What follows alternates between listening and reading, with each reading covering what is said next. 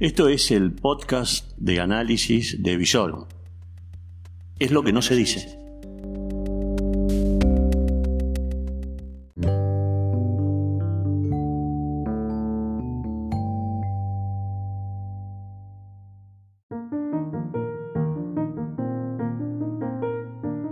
Estas son las reflexiones del amanecer de un día agitado.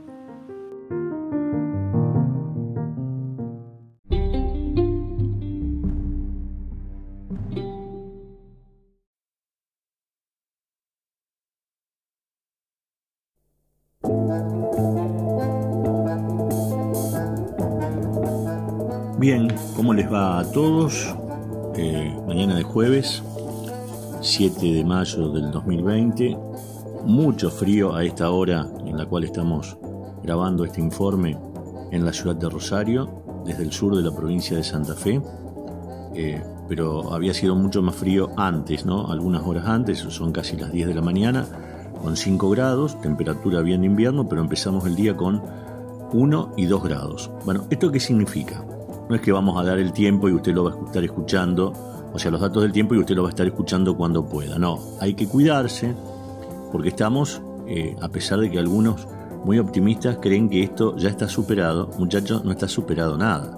A ver, tenemos una suerte tremenda de que estamos con, a esta hora, todavía en el marco de la pandemia, del coronavirus, del COVID-19, con 5.020 casos en el país, con muertos sí, un poquito más, en las últimas horas son 10, 274, perdón, 273 serían 9 en relación al informe de anoche, hay 1524 recuperados. Y ustedes me dirán, ¿y con ese número? Y si con ese número estamos, el, gobierno nacional, las autoridades de las provincias y los gobiernos locales, están eh, imponiendo desde hace hoy 50 días una cuarentena o aislamiento social preventivo y obligatorio. Son dos cosas distintas. ¿eh? Vamos a empezar a hablar con propiedad y este es un CATSTAT, o sea, un informe que creo que tiene que, independientemente de cómo lo digan, todos lo entendieron, que es lo que estoy diciendo, ¿no es cierto? Bien, bueno. Aislamiento significa estar encerrados y tal cual como se hace en algunos lugares, en otros, un poco más organizados que en Argentina, eh, no tienen contacto virtual con la no, ni virtual ni real con la realidad. Aquí en Argentina no pasó eso. Nosotros llegamos al aislamiento social preventivo y obligatorio casi voluntario. Y por imposición a raíz de la cantidad de cuestiones vedadas. Una cuarentena, tanto como en Italia, en el norte de Italia, como en España, era de la siguiente manera, hasta que ahora la, flexibilizaron un poco como en Perú, ¿eh? No sale nadie. Está autorizado que de la familia salga uno por día a no determinada más, a no más de 200, 300 metros de la casa para proveerse de alimentos o de cuestiones de farmacia. Entonces, quiero decir a todos estos agoreros exagerados, ¿eh? terroristas de la, de la información y de la ansiedad, que eh, lo de Argentina comparado con Brasil, comparado con lo de Ecuador, comparado con Chile, que ayer ya impuso una cuarentena, digamos, laxa hasta el 17 de julio en algunos lugares, y otras que las va renovando eh, semana tras semana, como por ejemplo en Arica, donde efectivamente no sale nadie de la casa. O sea, yo no me quiero imaginar los rosarinos, chiquetes como son, como somos, los rafaelinos en el marco de la ansiedad por la producción, el amarrocamiento y el atesoramiento de que algún gobierno local, provincial o nacional le hayan dicho usted no puede salir de la casa ni moverse salvo uno designado para ir a comprar. Algo así sucedió en Ceres, en el norte de la provincia de Santa Fe, y los resultados fueron óptimos. Empezaron 20 días antes, o sea que están ya en el día, en el día 70, sin casos. Pero ahí sí hay un aislamiento hay una cuarentena forzosa. ¿Por qué? Porque se tomó con seriedad. En el marco de la joda, ¿eh? del vale todo, nadie controla nada, años donde nunca se le tuvo que dar explicaciones porque no había que darle explicaciones porque nadie las podía pedir, establecer determinado orden en este país es difícil. Argentina es un país complicado. Y más cuando se quiere ¿eh? meter ideas a través del orden, a través del quicio, no del desquicio, del quicio, ¿eh? y además pensando no solo en las individualidades, sino en el conjunto. Bien, 50 días de cuarentena, los resultados son cuarentena, aislamiento, como usted quiera, 5.200 casos. Si nosotros lo comparamos con nuestros vecinos próximos, que son Brasil, donde Bolsonaro no le dio mucha, no le da mucha bola a esta historia, porque dice, yo no sé qué puedo hacer. ¿Qué quieren que haga? Le preguntó a la prensa brasileña.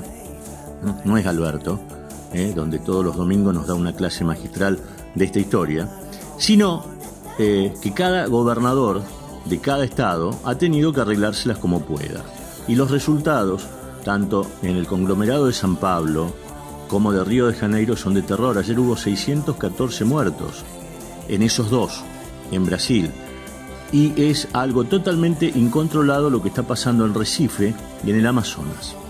Bien, acá, guste o no, y no me estoy poniendo ni en Albert ni en nada, digo que creo que el esfuerzo el esfuerzo de muchos, el esfuerzo de muchos da resultado. ¿Esto qué significa?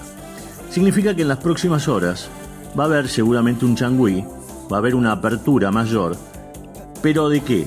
De lo que son las actividades comerciales, los cuentapropistas, los que me vienen a decir que tienen que mantener la economía, a los cuales no les llega el IFE o no iniciaron los trámites, a los que no pueden acceder a un crédito, o sea, a la economía de una economía de guerra, de un montón de gente que no va a salir indemne.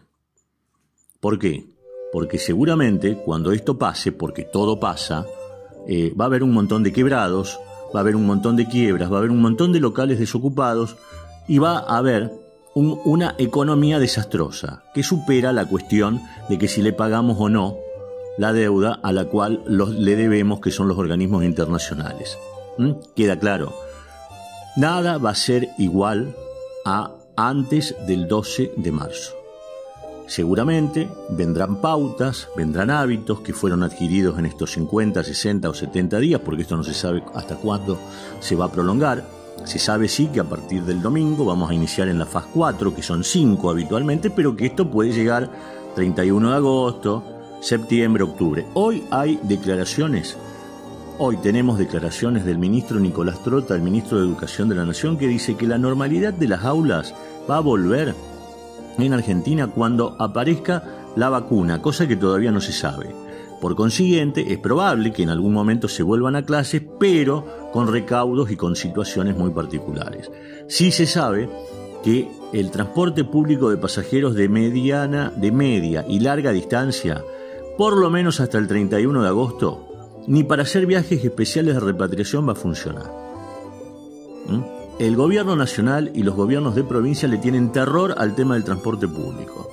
Por eso va a triunfar la idea, seguramente, y la vamos a conocer el domingo a la noche, de que van a restablecerse actividades comerciales, industriales, siempre y cuando los empleados, los interesados, los trabajadores, los profesionales puedan moverse caminando, en bicicleta, en motito, pero en transporte privado, no en transporte público. ¿Mm? Entonces, creo que nos tenemos que ir adecuando todos a una nueva realidad, a un nuevo país, a una nueva sociedad y fundamentalmente ejerciendo la responsabilidad individual que se va a traducir en la social. O sea, vamos a tener que acostumbrarnos por muchísimo tiempo a lo que veíamos en China, en Wuhan, ¿no? O sea, el barbijo, los guantes, el alcohol en gel, o sea, cuidarnos. Y lógicamente esto trae, porque lo único que le pasa a Argentina no es lo único que le pasa al coronavirus, tiene el dengue. O sea, muchachos, hay que empezar a limpiar, hay que trabajar en cuestión a la higiene pública. La ciudad de Rosario, y a los rosarinos en particular y en general, me incluyo, vamos a tener que dejar de hacer reposera, agarrar la escoba, no para hacer puterío barrial, sino para limpiar las calles. O sea, no le podemos pedir al pobre Pablo Hapkin que muchas ideas, es un chico bueno, pero muchas ideas, como se ve, no las puede instrumentar porque no tiene un ejército de laburantes muy acérrimos, a limpiar las calles, a limpiar las veredas. La mugre de Rosario va en contra y atentando a la cuestión de la salud pública.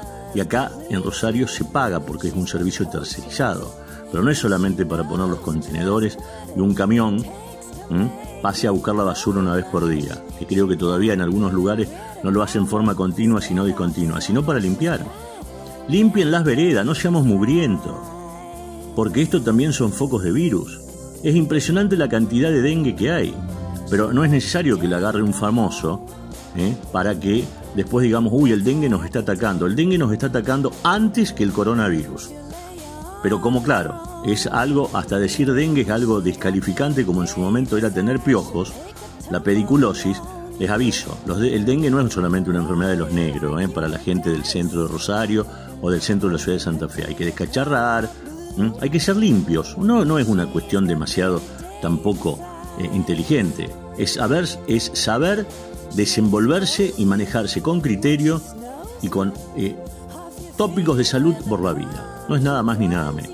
Después, a ver, sabemos que en este momento estamos en un, gran estado de crispación, de enojo, cansancio, molesta, molestia e incertidumbre. Bueno, todo esto se va a ir zanjando seguramente en los próximos días, en los próximos tiempos. Ahora, no esperemos que el domingo, eh, para el lunes, todos salgamos a la calle como si acá no hubiese pasado nada. Primero porque la cuarentena no se va a levantar, porque todavía no se está en el pico, ese famoso pico que ya fue anunciado en abril, mayo, bueno, no llegó.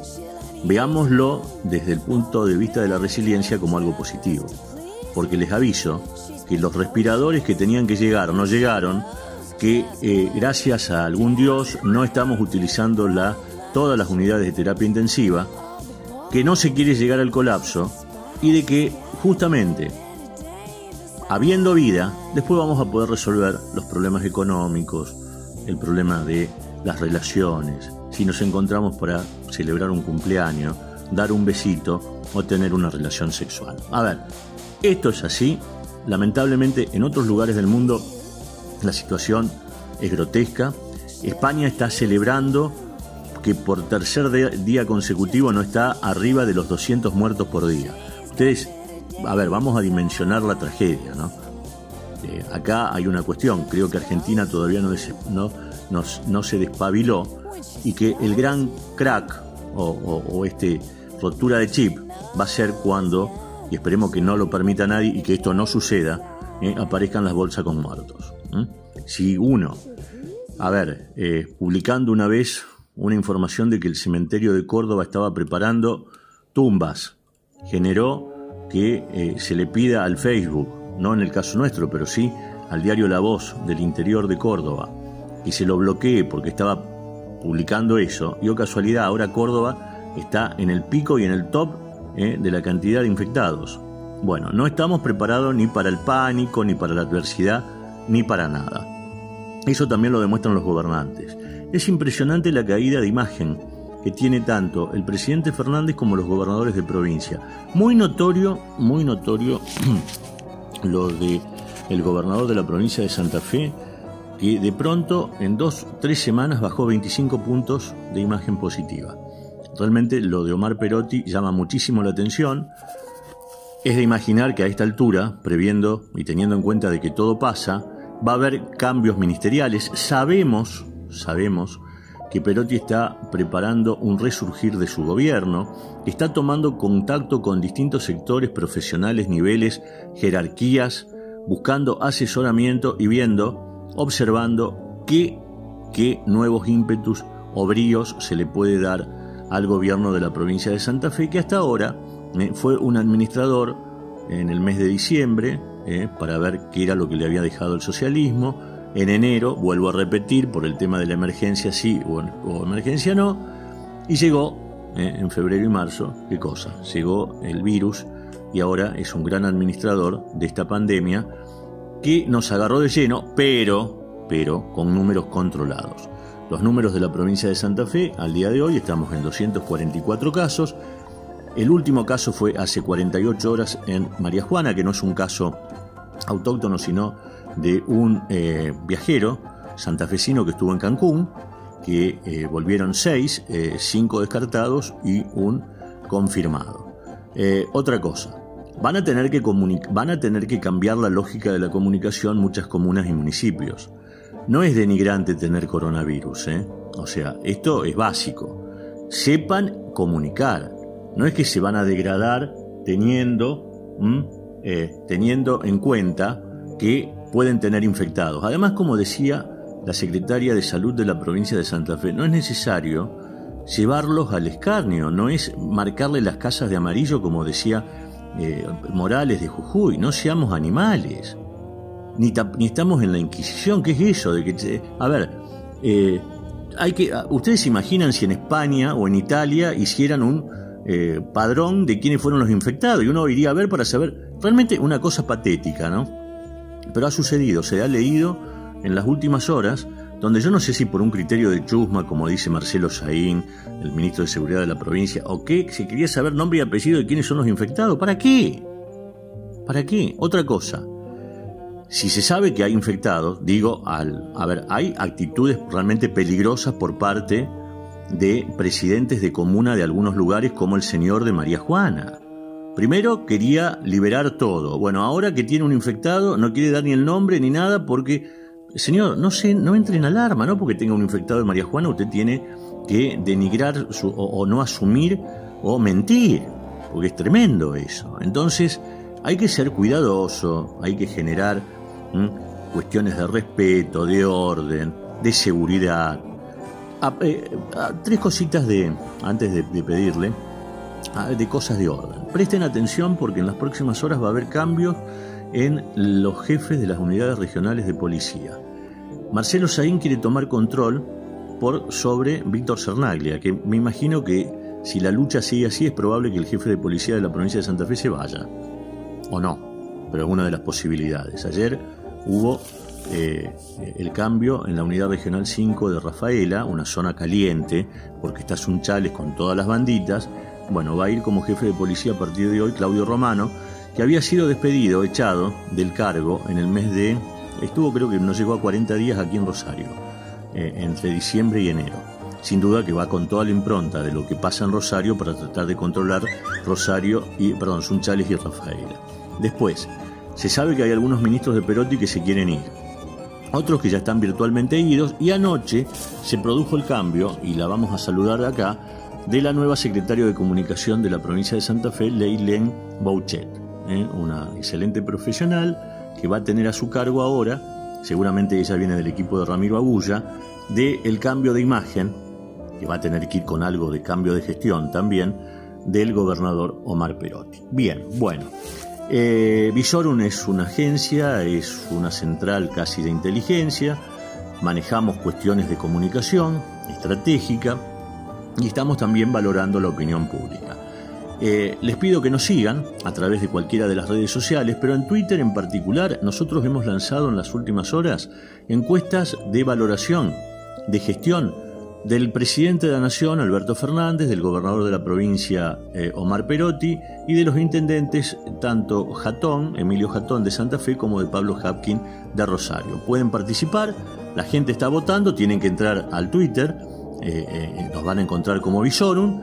Y bueno, también pueden participar y esto forma parte de la comunicación estratégica porque, porque la gente opina, porque es bueno que la gente opine y debajo de lo que usted está escuchando también puede dejar su opinión. Bien, bueno, vamos a ver si podemos hacer menos que 19 minutos, empezamos la jornada, eh, nos volveremos a encontrar en las próximas horas, mucha suerte, a cuidarse del frío, usar barbijo y conservar las actitudes sociales de protección, que es lo mínimo que se puede pedir. Codo a codo, aislados pero juntos.